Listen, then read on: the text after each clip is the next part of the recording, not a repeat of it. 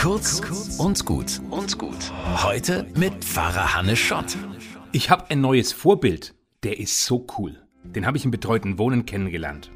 Als Pfarrer mache ich da Geburtstagsbesuche und wollte ihm gratulieren. 99. Geburtstag. Ein kleiner, älterer, naja, sind wir ehrlich, steinalter Herr öffnet mir die Tür in ausgebeulter Korthose, Hemd und Weste.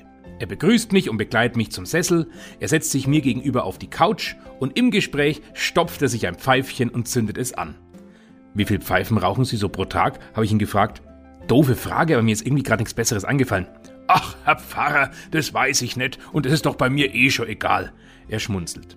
Und er kocht sich jeden Tag sein Essen. Er freut sich auf Besuche seiner Bekannten und Verwandten und liest noch, so gut es halt geht, mit einer großen Lupe seine Fachbücher zu seinen Hobbys. An der Tür hat er sich dann von mir verabschiedet mit Auf Wiedersehen, hier oder dort. Ich hoffe, ich muss nicht erst 99 werden, um so cool und entspannt zu sein.